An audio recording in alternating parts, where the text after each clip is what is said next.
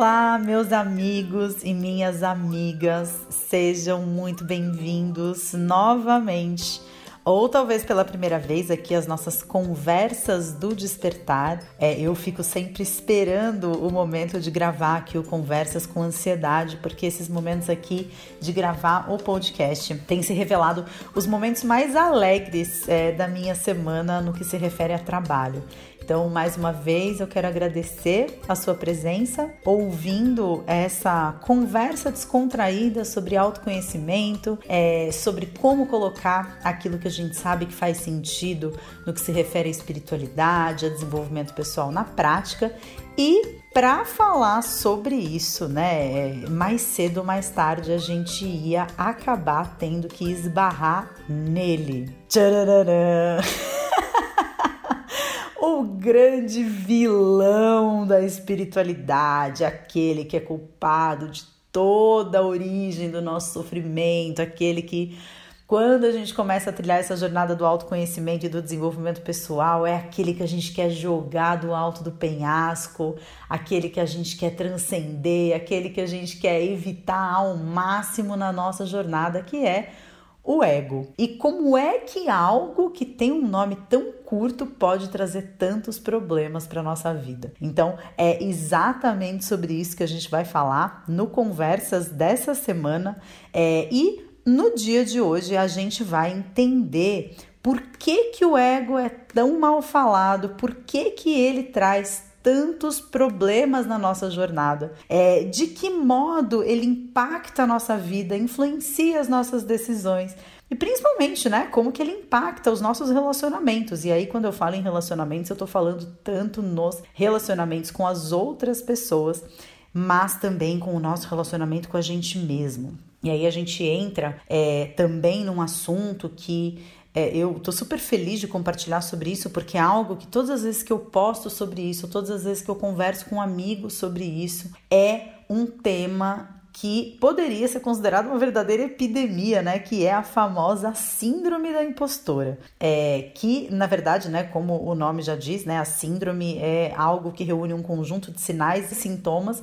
A síndrome da impostora é chamado no feminino porque acontece majoritariamente com mulheres, mas em alguns casos com homens também. E a gente vai falar sobre isso mais profundamente ao longo do podcast, mas só resumindo rapidinho, é, poderia ser resumida como uma sensação frequente de que as coisas boas que existem na nossa vida são só sorte. Quem é que se identifica aí, né?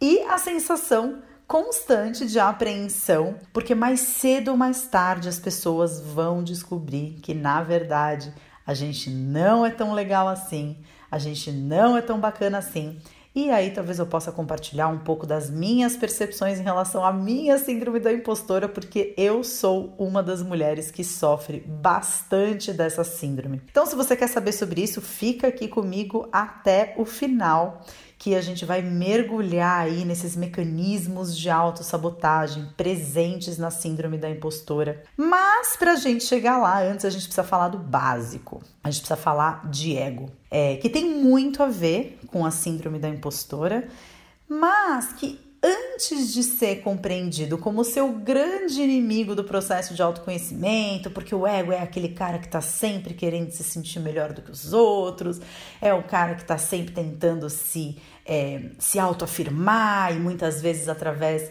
é, de fazer pouco das outras pessoas, é aquele cara que está sempre competindo.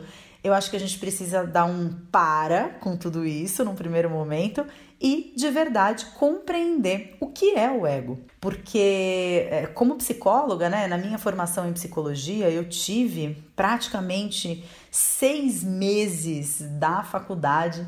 Eu não lembro agora o nome da disciplina, qual era, talvez fosse. Ah, não vou lembrar agora qual era o nome da cadeira, mas é, eu sei que a gente passou seis meses falando só sobre ego e a forma através da qual esse cara que na minha percepção do assunto hoje em dia, né? E eu sou uma pessoa que reúne essa formação acadêmica clássica da psicologia com uma experiência super tradicional de consultório, super tradicional de me especializar em psicologia clínica dentro de um hospital, com o lado Flávia Melissa Bicho Grilice de quem foi morar na China para estudar medicina chinesa, de quem se apaixonou pelo taoísmo e pelas artes é, taoístas, como a meditação, como o Qigong, como quem foi aí para um lado completamente diferente da percepção do processo de desenvolvimento humano e hoje a percepção que eu tenho é que o ego não é vilão coisa nenhuma. O ego nesse nosso processo, ele precisa de muito mais compreensão do que julgamento, ele precisa de muito mais inclusão do que tentativa de jogar pelo penhasco.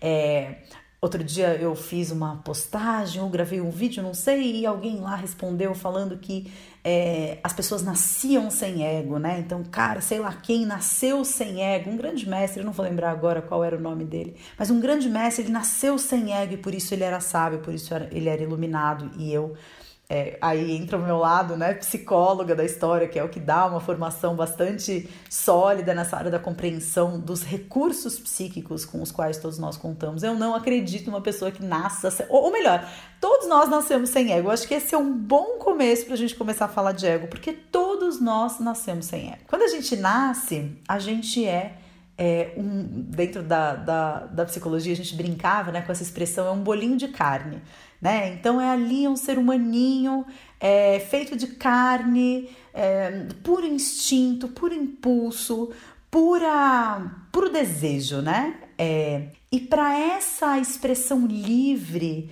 do desejo humano, dos impulsos e dos instintos, o Freud, que é o papai da psicanálise lá nos idos de 1800, desenvolveu toda a teoria é, da construção, né, baseado na teoria da libido, ele desenvolveu toda a construção é, da escola psicanalítica baseada nessas três instâncias psíquicas id, ego e superego. E quando a gente nasce, quer dizer, o bolinho de carne, a gente está ali por instinto, pura expressão mais primitiva, mais é, uau, desmedida de desejo, de, de, de vontades, né? A gente está no id, né? Então, essa, esse recurso psíquico, essas necessidades internas que é, não é moral e não é imoral, é amoral porque existe antes da gente compreender o conceito de moralidade. É antes, né, da criança compreender que existem regras, que existem normas, que existem coisas certas ou erradas, né? O id é simplesmente vi, gostei e quero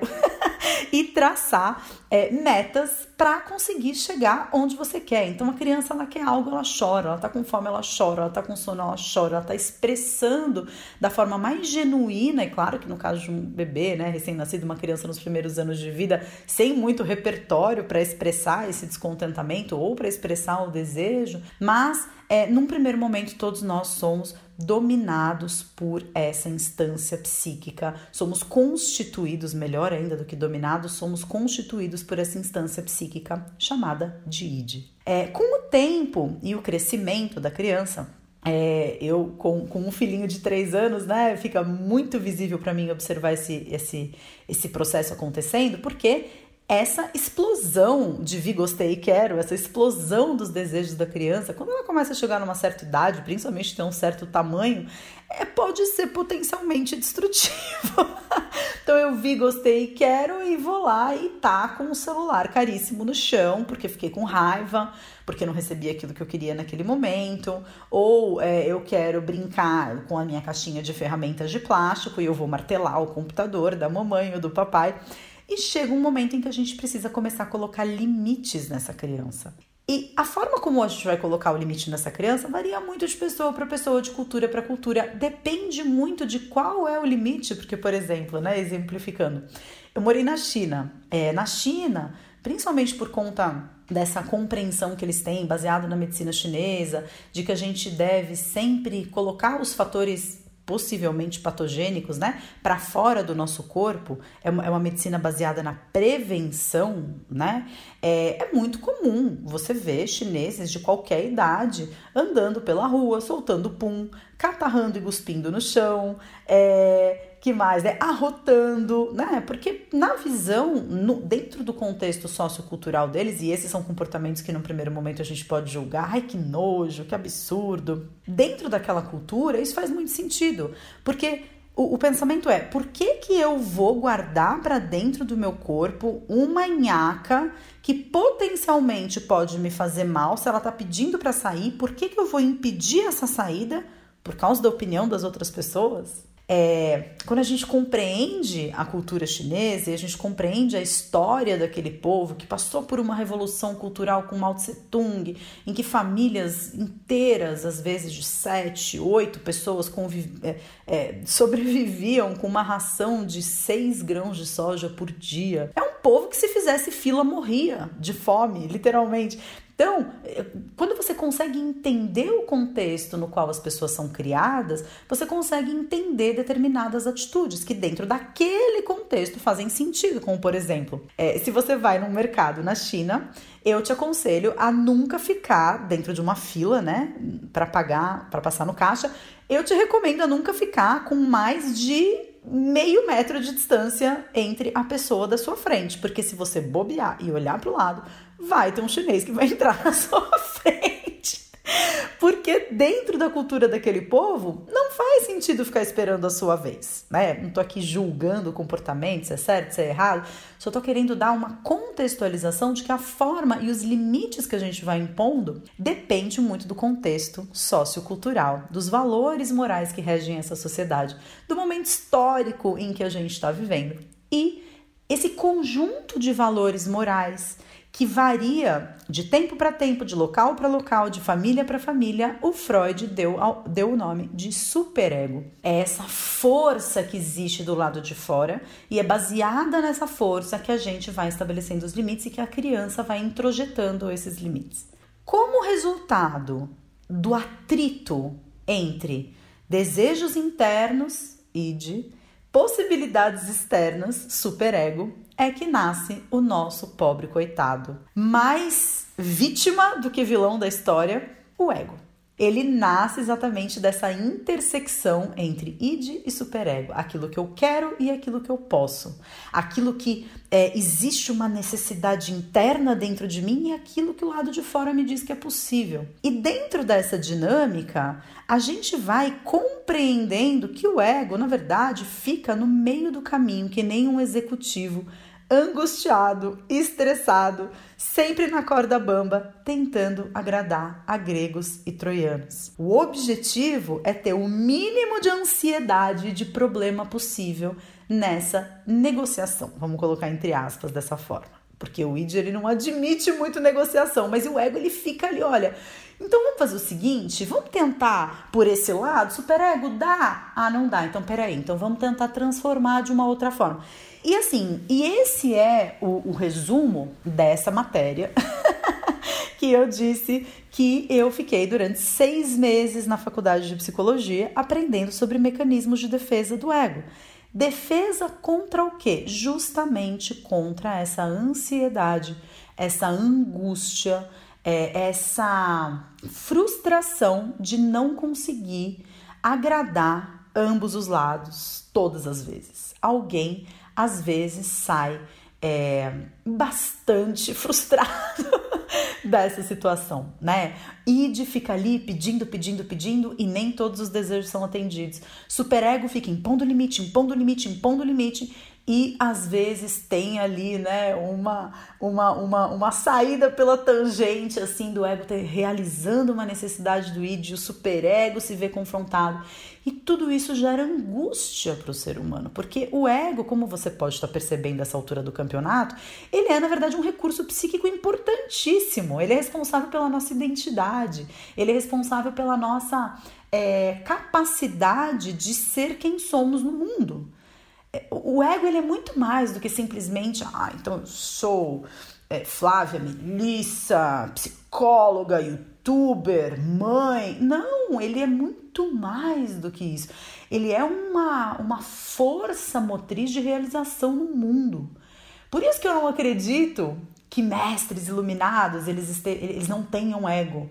Eu acho que é o oposto. Eu acho que eles têm tanta consciência do ego deles, eles têm tanta consciência de quando o ego está tentando se defender da angústia, de quando o ego está tentando conseguir alguma coisa e não consegue, é, de quando eles se incomodam com alguma coisa que vem alguma outra pessoa, eles têm tanta consciência de, desse ego e da forma como o ego se expressa na vida deles que eles não se deixam conduzir pelo ego. Aí a gente pode falar de transcender o ego no sentido operacional da coisa, no sentido prático da coisa. Transcender o ego, é, a gente pode entender como isso. Eu observo meu ego, eu tenho consciência de como ele está se expressando, eu tenho consciência do que ele está me pedindo para fazer.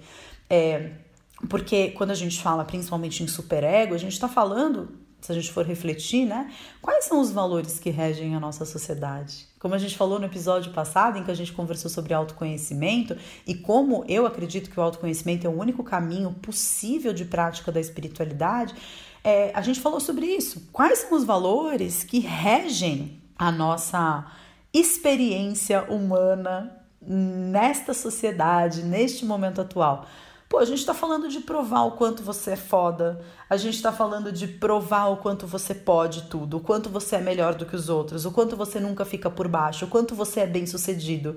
Esses são os valores sociais que regem a nossa sociedade. Infelizmente, a gente não tá falando de valores como verdade, como você morar na sua essência, como você mostrar a sua vulnerabilidade, a sua fragilidade, né? Esses valores, vulnerabilidade e fragilidade, só começaram a ficar em vogue, digamos assim, depois do, do documentário, né?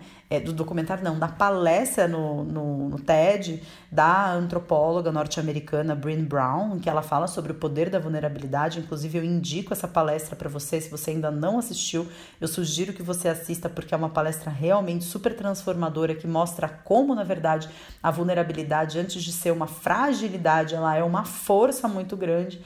É, eu acredito que o caminho seja cada vez mais a gente ter consciência de quando que a gente está agindo pelo ego e quando que o ego está interferindo na nossa forma de viver a vida. E aí eu acho que é assim, de forma bem resumida, sem querer aqui dar aulinha de psicologia para ninguém, mas de forma bem resumida, né? Como é que o ego se expressa? Quais são os mecanismos de defesa do ego? Como é que ele tenta? Ele fica nessa corda bamba, nesse mundo de intersecção entre necessidades internas e possibilidades externas. Como é que ele é, se defende e como que ele faz para diminuir o nível de ansiedade e de angústia da gente entender que a gente não pode tudo no mundo. Eu vou falar aqui de alguns mecanismos de defesa do ego, eu não poderia começar por outro que não fosse a projeção, porque dentro da psicologia a projeção ela é compreendida como um mecanismo de, um mecanismo de defesa é, no qual sempre que a gente enxerga que existem características na gente e podem ser pensamentos ou comportamentos inaceitáveis ou indesejáveis ou emoções que de alguma forma sejam compreendidas como nocivas a esse status de ser bem sucedido, de ser inserido na sociedade, é a gente projeta literalmente essas características e as enxerga em outras pessoas. Então, é, essa característica, esse, esse mecanismo né, da projeção é a base daquela frase de que a gente não vê o mundo como ele é, a gente vê o mundo como nós somos. A gente está sempre enxergando nas outras pessoas coisas que a gente não consegue enxergar na gente mesmo.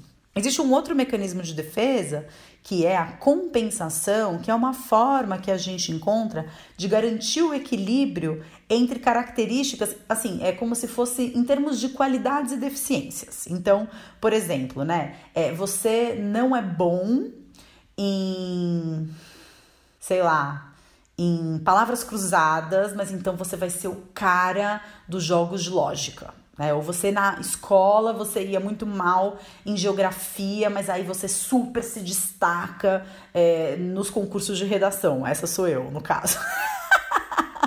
então você busca um comportamento de compensação por algo que você considera ser uma fragilidade, uma deficiência. Um outro mecanismo de, de, de defesa do ego que é super importante é a negação no qual a gente nega a existência da dor, da angústia, da ansiedade, de qualquer tipo de sentimento que represente algum incômodo ou algum desconforto na nossa vida. Né? Por exemplo, é, eu passei por esse mecanismo também em alguns momentos da minha vida. Eu adoro dar exemplos meus, porque assim, eu não estou falando de ninguém, estou falando desta que vos fala, que está muito longe de ser a.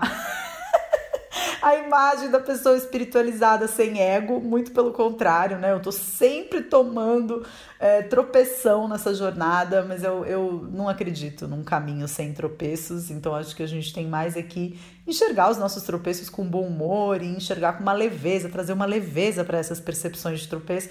Mas negação foi o que eu fiz durante três relacionamentos que eu tive amorosos, é, alguns anos antes de eu conhecer o, o Ricardo, que é o meu, meu marido, na verdade, meu noivo, um dia será meu marido, mas por enquanto é meu noivo, já fazem cinco anos. É, e, e na verdade eu percebo como eu terminei um relacionamento, tomei um baita de um pé na bunda de um cara que eu era completamente apaixonada, mudei pra praia por causa do cara e tomei um baita de um pé na bunda. Não tá tudo bem, não tem problema nenhum, tá tudo maravilhoso. Uma semana depois estava namorando com outro. que o primeiro odiava. Aí fui traída por esse outro. Não, tá tudo bem, tá tudo maravilhoso. Um mês depois estava namorando com outro. Até que eu cheguei nas minhas crises de ansiedade e fiquei praticamente dois anos em celibato até é, conhecer o Ricardo e de verdade me aventurar num relacionamento consciente, porque esses relacionamentos, um relacionamento que começa com negação, né, ele tem tudo menos consciência e menos presença, né? É, um outro mecanismo de defesa super interessante assim é a regressão. É um, um mecanismo é, no qual a gente retorna a um estágio anterior ao problema que a gente está vivendo. E é super comum de você observar, por exemplo, nos filhos mais velhos, né? Quando eles ganham um irmãozinho, aquela criança que é, já dormia a noite toda, passa a acordar de madrugada, ou que já não usava mais fralda, passa a fazer xixi na calça de novo. É, e que muitas vezes a gente observa no comportamento de algumas pessoas, é, como por exemplo, uma pessoa que de repente passou por um trauma, um, sei lá, durante a adolescência, é, a gente percebe esse comportamento muito comum nas vítimas de anorexia nervosa, né? Eu trabalhei com transtornos alimentares durante algum tempo e as vítimas, é, as, as portadoras de transtornos alimentares mais vinculados à anorexia nervosa, que tem toda essa questão do trauma do corpo, do crescimento dos seios ou do crescimento dos quadris, esse processo de transformação do corpo que é enxergado como algo, é, eu não estou ganhando corpo de mulher, eu estou engordando, né? Eu estou virando uma pessoa é, fora de forma, é, é, é, é com comportamentos extremamente regredidos, extremamente infantilizados. Então, são meninas, é, na verdade, mulheres de 20, 20 e poucos anos que só usam cor de rosa, ou que tem coleção das princesas da Disney, é, ou algumas, né, até que mentem a idade para parecerem mais novas. Então, você observa um retorno a um momento da vida no qual é, a sensação, a percepção que fica para esse registro psíquico é esse problema não aconteceu. Então eu volto para um momento anterior ao problema que aconteceu. Um outro mecanismo de defesa que é a identificação, que é super comum, né? A gente percebe as crianças assumindo comportamentos dos pais. Então, na identificação, a gente assimila a característica das outras pessoas que geralmente são modelos para esse sujeito. Então, você observa muito esse, esse processo acontecendo com adolescentes que ficam deslumbradas com aquelas é, cantoras, com aquelas é, celebridades, e você percebe que a pessoa usa sempre as mesmas as roupas. Eu acho que todo comportamento dos influenciadores de uma forma geral, né, das blogueiras que ganham milhares de reais por uma postagem, é baseado nesse mecanismo de defesa do ego em que eu não preciso enfrentar a minha própria ansiedade de construção do meu próprio eu, basta eu seguir aquilo que a blogueira fala ou a celebridade aponta ou usar aquela roupa que a minha atriz preferida usa e, e tá tudo certo. A minha a minha identidade ela vai sendo construída através do, da, da, é, da modelagem, né? Então eu modelo o comportamento de uma outra pessoa. E, e já encerrando aqui, né, a gente também pode falar é, bastante sobre racionalização. Eu não vou abordar todos os mecanismos de defesa, porque senão ficaria bem maçante, mas eu acho interessante a gente falar de racionalização, que é, eu acredito, uma, um, dos mecanismos de defesa mais populares, a gente pode dizer, dessa forma dos tempos atuais, porque na racionalização a gente não sente, a gente pensa. E a gente fica buscando explicações e respostas lógicas para os nossos problemas para afastar né, é, da gente o sofrimento, né? Então, pessoas que criam muitas teorias, né, sobre o que está acontecendo consigo, teorias e teorias e teorias para justificar o porquê de ter tomado um pé na bunda, para justificar o porquê que não se dá bem com a mãe, para justificar porquê que não consegue encontrar um trabalho que gosta, e a, a coisa fica só no plano das ideias, fica só no plano da teoria, para não sentir o sofrimento daquela situação, que aquela situação está causando. E por último, né, um, um, um, mecanismo que também é interessante, principalmente quando a gente vai falar sobre síndrome da impostora, é a formação reativa, em que ocorre uma inversão do desejo real. Então a pessoa ela tenta de forma lógica explicar os acontecimentos, mas na verdade isso tudo é uma forma dela é, ocultar os seus verdadeiros desejos. É super. É, é, é, é seriam vários exemplos aqui, inclusive alguns que o documentário Efeito Sombra é, aponta, né, conta, como por exemplo quando o Giuliani, o prefeito de Nova York, que erradicou a prostituição das ruas, proibiu, tirou tudo quanto era prostituta da rua e foi pego num carro com dois travestis, né?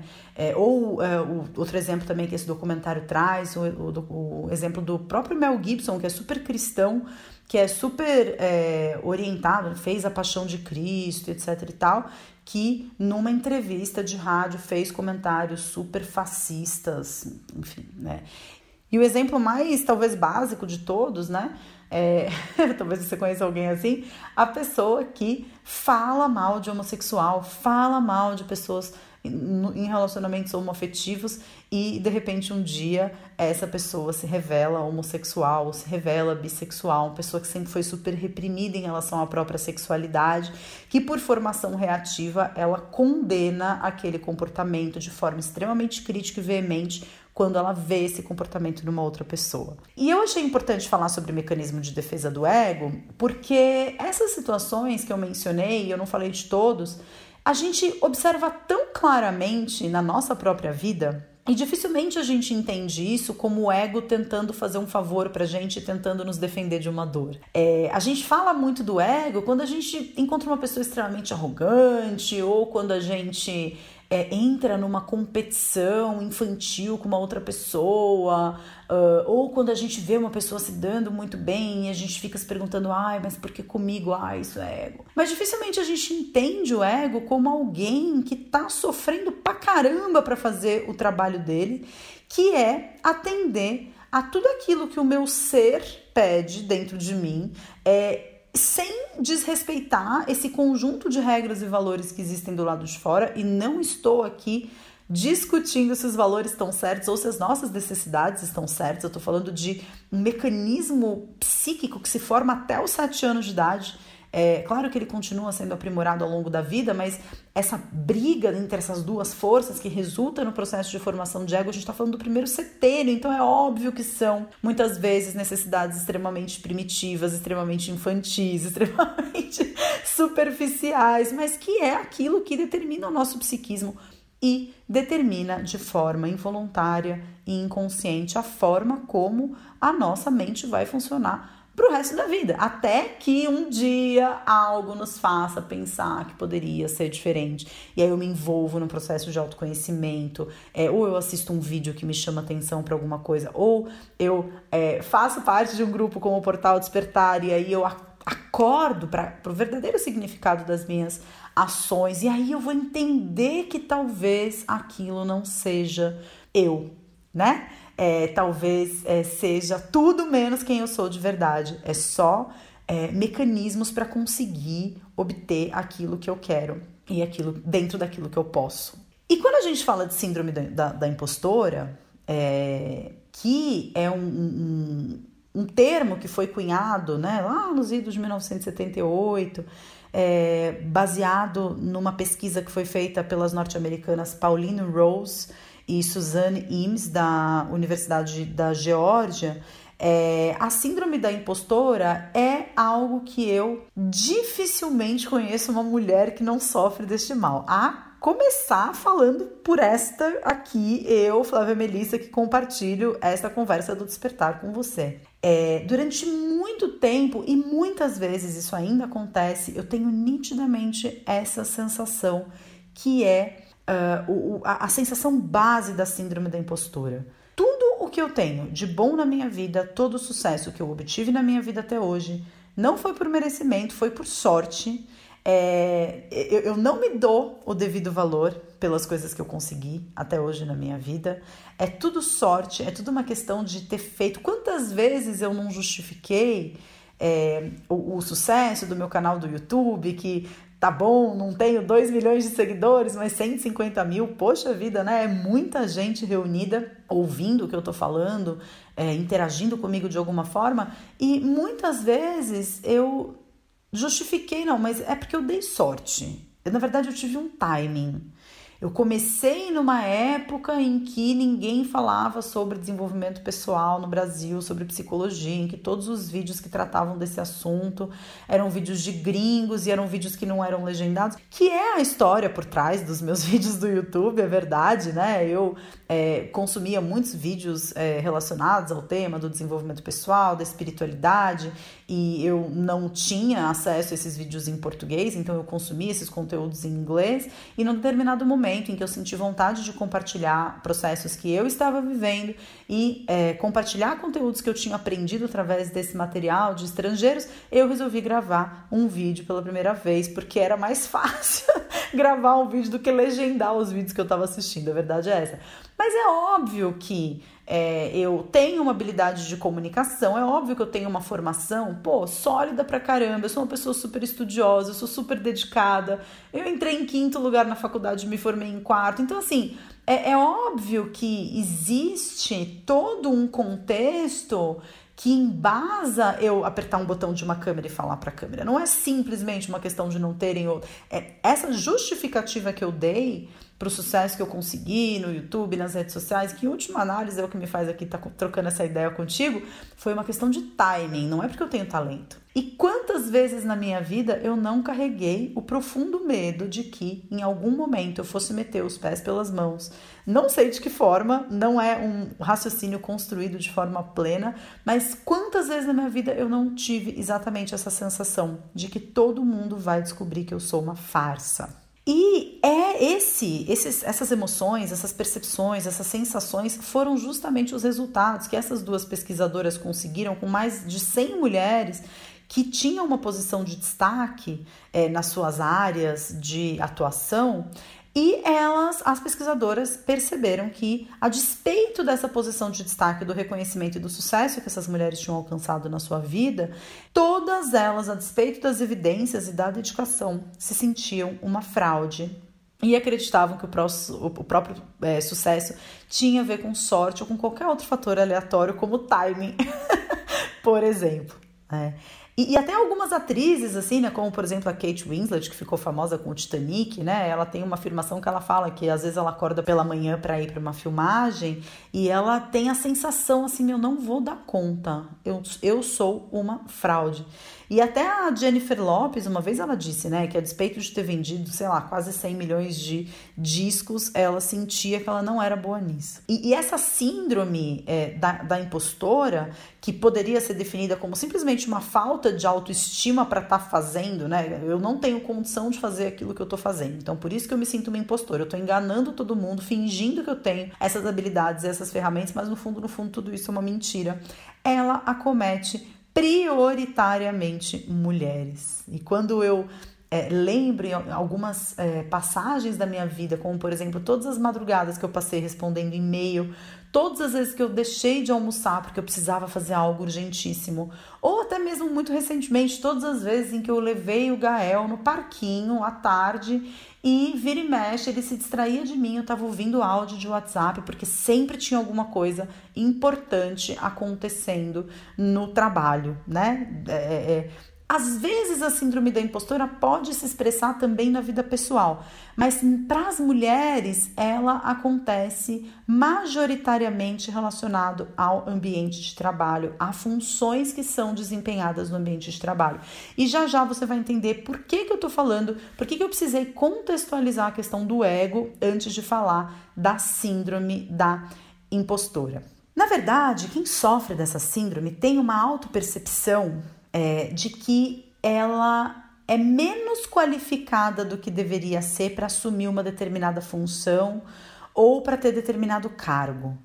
E, e aí a gente pode pensar sim na baixa autoestima e na uma autoexigência super excessiva é, como, como causas né, dessa sensação, mas muito mais do que uma questão social, é, do que uma questão individual, hoje a gente já pode falar de uma questão social. Né? A síndrome da impostora ela é um problema de origem social. E uma explicação disso, na verdade, vem da forma como a gente tenta é, aí a gente pode pensar lá no mecanismo, nos mecanismos de defesa do ego, de compensação e etc e tal. É, é uma sensação assim, eu, eu não sou boa em alguma coisa, então eu tento compensar aquilo que eu entendo como falta de capacidade com muito mais esforço e horas, e horas de trabalho. E aí, quando o trabalho sai corretamente, quando as coisas dão certo, o resultado positivo é, não é por conta da nossa própria capacidade, sim o esforço extra que eu fiz. E aí a gente tem uma retroalimentação desse ciclo vicioso. Então, eu não me considero apto para fazer aquilo que eu preciso fazer, então eu me esforço 25 vezes mais do que seria necessário para aquilo dar certo, e na hora que dá certo, deu certo porque eu me esforcei 25 vezes mais, não porque eu tenho capacidade. E aí a gente tem um ciclo vicioso que começa a acontecer. É, e, e, a, e, essa falta da confiança, né, a síndrome da impostora, não é algo que acontece da noite para o dia. É, na verdade, ele vai acontecendo em função de uma série de condicionamentos que nós mulheres, principalmente, vamos sofrendo ao longo da vida. É, então, por exemplo, é, apesar de existir é, uma estatística que mostra que as meninas elas se formam no colégio, se formam no colegial com notas mais altas do que os meninos. É, geralmente as mulheres, hoje em dia essa coisa tem mudado, mas a percepção é de que as mulheres elas tendem a não se envolver em mercado de, no, no mercado de trabalho é, muito competitivo dentro de um ambiente masculino. É, geralmente, enquanto os homens eles optam por carreiras relacionadas a exatas e a biológicas, a tendência das mulheres é se expressarem em carreiras mais voltadas para humanas. É claro que isso também tem a ver com toda uma forma de enxergar o mundo, talvez com mais sensibilidade, que também é fruto de condicionamento. É, cada vez mais eu, eu acredito muito na teoria de gênero, de que na verdade não existe gênero, né? Existe condicionamento. É, a gente é condicionada a. É, a, a, a, lidar com as situações de uma forma muito diferente da dos homens. É, então, é muito interessante, existe um, um estudo que diz assim que quando as mulheres, elas elas estão ali no ambiente de trabalho, elas estão enfrentando uma determinada, um determinado desafio. Quando elas conseguem e dá tudo certo, elas tendem a acreditar esse sucesso a um fator circunstancial, a sorte, ao esforço extra. E quando dá errado, elas tendem a assumir aquilo como uma incapacidade, como uma, uma, uma falha pessoal. Já os homens têm um comportamento totalmente oposto. Quando algo dá certo, é porque eles tinham capacidade para aquilo. Quando algo dá errado, é porque na verdade aconteceu alguma coisa, deu um azar, ou alguém, na verdade, enfim, é, roubou. o lugar deles, né?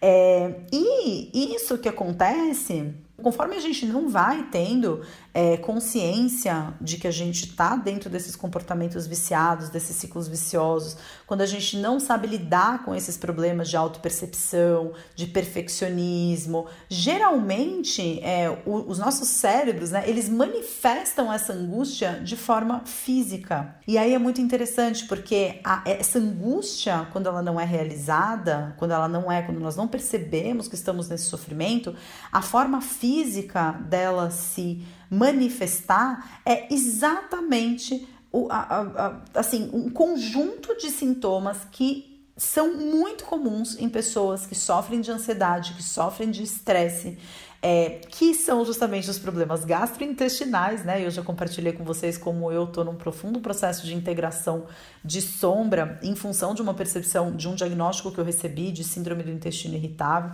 enxaquecas, tensão ou dor muscular, insônia, é, desordem nos hábitos alimentares e etc. Quer dizer, é, quem é que não se identifica, né? Principalmente as mulheres e os homens, eles tendem a experimentar a síndrome do impostor no ambiente pessoal. E é isso que faz com que seja tão importante a gente entender o ego, entender como que esses condicionamentos eles vão sendo sofridos ao longo da nossa vida, porque as mulheres ainda são criadas para desempenhar é, funções afetivas e os homens são criados para desenvolver é, funções é, realizadoras. Então, quando a mulher precisa realizar ela se sente uma impostora. E quando o cara precisa ser pai de família, quando ele precisa ser parceiro dentro de um relacionamento, ele se sente um impostor. Os homens que experimentam a síndrome do impostor experimentam exatamente na zona da, da, da vida pessoal, né? É, na criação dos filhos. É, e aí a gente vê, por exemplo, o cara que tem a família perfeita e tá traindo a mulher lá, né? Na formação reativa, nos mecanismos de defesa do ego. É, ou a mulher que tá no ambiente de trabalho é, e, e tá super angustiada e super estressada, mas não dentro do ambiente de trabalho é a negação, não, eu não estou ansiosa, eu não tô nada, e na hora que entra do carro, entra no carro, vai chorando até em casa. Como eu, por exemplo, né, nos meus 20 e poucos anos, na época em que eu estava nesse estágio, é, no hospital na época que eu fiz a minha especialização clínica no Hospital do Servidor Público, eu dentro do hospital, eu vestia o meu jaleco branco, eu entrava na psiquiatria, eu era a pessoa mais segura, feliz e simpática do planeta Terra. E eu ia e voltava chorando todos os dias. Eu pegava 23 de maio. Durante anos eu pegava 23 de maio e vinha aquela sensação ruim dentro de mim. Negação. Então a gente começa a entender que existe, na verdade, algo muito mais anterior por trás dessa síndrome da impostora que tem a ver com os nossos conceitos do que é ser mulher e do que é ser homem, do que é ser uma realizadora. Dentro de casa eu me permito ser uma realizadora porque eu consigo fazer uma lista de compra falando no telefone com o filho pendurado na barra da saia e eu tenho plena consciência de que eu dou conta disso, eu sou uma realizadora. No trabalho eu me sinto uma farsa quando eu provo para mim mesma que eu tô sendo uma realizadora. Não, não é por conta de habilidade minha, é por conta de sorte, é por conta de timing, é por conta de, enfim, conjunção dos astros. Mercúrio não estava retrógrado. Então a coisa deu certo. Eu quero aqui é, encerrar o, o, podcast, que a gente já começa a caminhar bem para o finalzinho aqui do podcast, é só contando assim, né, alguns sinais das pessoas que sofrem desse mal. Alguns aqui eu já acabei falando, mas por exemplo, pessoas que é, se tornam workaholics, né, muito insanos, né, ou o oposto, que também é interessante, que é, é, a pessoa que sabe que ela poderia ir mais longe, ela sabe que ela poderia dar mais, mas ela acaba não indo, porque se ela falhar, ela prefere que as pessoas acreditem que foi por preguiça, do que por falta de capacidade ou por burrice. Pessoas que escolhem desafios profissionais totalmente dentro da zona de conforto, pessoas que não se arriscam dentro do ambiente de trabalho, ou então é, pessoas que têm um nível de rotatividade que estão sempre mudando de emprego, porque é quase como se assim, eu não vou dar tempo das pessoas descobrirem o quão uma farsa eu sou. É, pessoas que usam o seu carisma para conseguir a aprovação, que usa suas habilidades pessoais, habilidades sociais para causar uma boa impressão, já que a pessoa não confia na própria capacidade, no seu intelecto. Procrastinação. Procrastinação é um sintoma de síndrome da impostora. Adiar o trabalho é, acaba virando uma desculpa pronta para afastar de qualquer situação que possa desmascarar falhas. Então eu vou adiando, eu vou empurrando com a barriga, é, e aí eu falo que, ah, não, mas é porque eu funciono melhor sob pressão. né? É, e aí, quando você deixa para a última hora, a chance daquilo não sair muito bom é enorme. E aí, na hora em que você não recebe os louros da vitória por aquilo que você fez, não é porque você é incapaz, é porque você deixou para a última hora. E assim, a quantidade de pessoas que me escrevem falando sobre procrastinação é inacreditável. A desculpa vai ser sempre o tempo, né? Ah, mas é porque eu fui enrolando. Ah, é porque a procrastinação. O meu problema não é a minha incapacidade ou a minha possível incapacidade, é a minha tendência de deixar tudo sempre para a última hora ou de não terminar nada. Porque quando a gente não termina nada, a gente está se protegendo de uma possível descoberta é, ou de uma vergonha de ser criticado. É, se você não termina nada, ninguém nunca questiona o seu trabalho, questiona o seu talento, o seu conhecimento, né? Você pode sempre falar que ah, o trabalho está em andamento, então ah, tô só testando algumas coisas novas aqui. É, ou pessoas que apelam pela autossabotagem mesmo, né? O medo de ser exposto nessa vulnerabilidade, nessa, nesse lugar de, de farsa, gera tanta ansiedade que as pessoas fazem coisas totalmente sem perceber para minar e acabar com qualquer perspectiva de sucesso. Então é a pessoa que, por mais que esteja empolgadão de trabalhar naquele lugar, a pessoa ela chega atrasada todo dia, ela vive dando mancada, na noite que antes de uma apresentação fica acordado até tarde ou sai para balada, volta bêbado. Nossa senhora, né? Daquele jeito. Ah, nossa. Então eu, eu, eu me dei mal, mas não é porque eu não tenho a capacidade, é porque eu enchi a cara na noite anterior. E, e, a, e a relação né, disso com o ego tem a ver justamente com essas esses condicionamentos que a gente vai sofrendo durante a vida. Então, o processo de autoconhecimento é maravilhoso porque ele nos permite rever esses condicionamentos e questionar, poxa, mas espera, eu aprendi isso, eu tenho um exemplo talvez dentro da minha família, mas será que esse é o único caminho possível? O que está por trás da minha dor? O que está por trás da minha procrastinação? E quando eu entendo que eu estou procrastinando, ou que eu estou me auto-sabotando no ambiente de trabalho, ou que eu estou sabotando um relacionamento por medo, por ansiedade, por angústia, que é só o meu ego tentando é, agradar a gregos e troianos, satisfazer as minhas necessidades internas, muitas vezes infantis, primitivas, irracionais, sem desagradar o externo, quando eu entendo que é isso que está acontecendo, aí eu me ilumino. Aí eu tenho a possibilidade real de virar e falar: bom, então, eu tenho essa necessidade interna, eu preciso ser valorizado, eu quero ser reconhecido, eu quero ser amado pelas outras pessoas, e eu entendo que para eu ser amado pelas outras pessoas, eu preciso ser assim ou eu preciso ser assado. Isso está me ajudando? No que, que eu precisaria acreditar para agir de uma forma diferente? É, será que essa lógica que existe no nosso inconsciente de que o exemplo que eu já dei, né? O avião voa, o avião tem asas, o pássaro voa, o pássaro, pássaro tem asas, então o avião é um pássaro. Será que isso é verdade? E a gente ganha a possibilidade de reflexão. E é exatamente por isso que eu sou profundamente apaixonada pelo autoconhecimento, profundamente apaixonada sobre é, por todos esses assuntos relacionados ao, ao, ao desenvolvimento humano, a nossa expressão é, no mundo e, e principalmente né, na forma como a gente interage, porque eu acredito que quando você ganha consciência sobre esses padrões de funcionamento, é continuar na inconsciência fica praticamente impossível. Você pode até fechar os seus olhos durante algum tempo e se distrair com os prazeres mundanos, mas o caminho do autoconhecimento ele acaba apresentando a conta e eu tenho testemunhado ao longo dos últimos anos pessoas que se desviam do caminho me procurando e falando: "Estou me sentindo voltando para casa porque eu voltei a encarar os meus incômodos, as minhas fragilidades, os meus desconfortos, e esse é o caminho da realização da minha alma." Eu acredito que é isso que a gente veio fazer aqui. Eu acredito que é, tem, é, essa seja a nossa única missão, descobrir quem somos. Aquela pergunta, né? É, quem sou eu? Né? É a, a pergunta mais importante para ser respondida durante a nossa vida. E, e, e, muitas vezes isso vai passar também pela forma como a gente se relaciona com outros seres humanos, né? É, e é por isso que na semana que vem a gente vai, a gente vai conversar sobre relacionamentos, conversar sobre as formas de viver um relacionamento consciente, é, formas da gente se pegar no pulo quando a gente estiver sabotando os relacionamentos por medo, por ansiedade, por angústia, por mecanismos de defesa, por necessidades de se esconder, de não se entregar, de desconfiança, que na verdade tudo isso fala mais e mais é, da nossa vulnerabilidade, da nossa fragilidade, do quanto a gente tem dificuldade de verdadeiramente se entregar dentro de uma relação. Então, por isso, fica comigo. Quinta-feira que vem tem episódio novo aqui no Conversas do Despertar.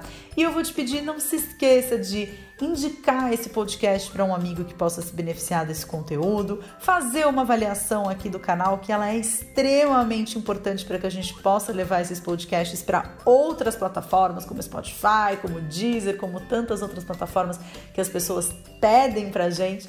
É, a avaliação é super importante. E eu te agradeço a companhia até aqui. Nos vemos novamente na semana que vem. É, sou muito grata por poder compartilhar esse conhecimento, como sempre, tudo aquilo que a minha boca diz. O primeiro que escuta é o meu próprio ouvido. E eu te vejo na semana que vem. Um grande abraço. Tchau, tchau.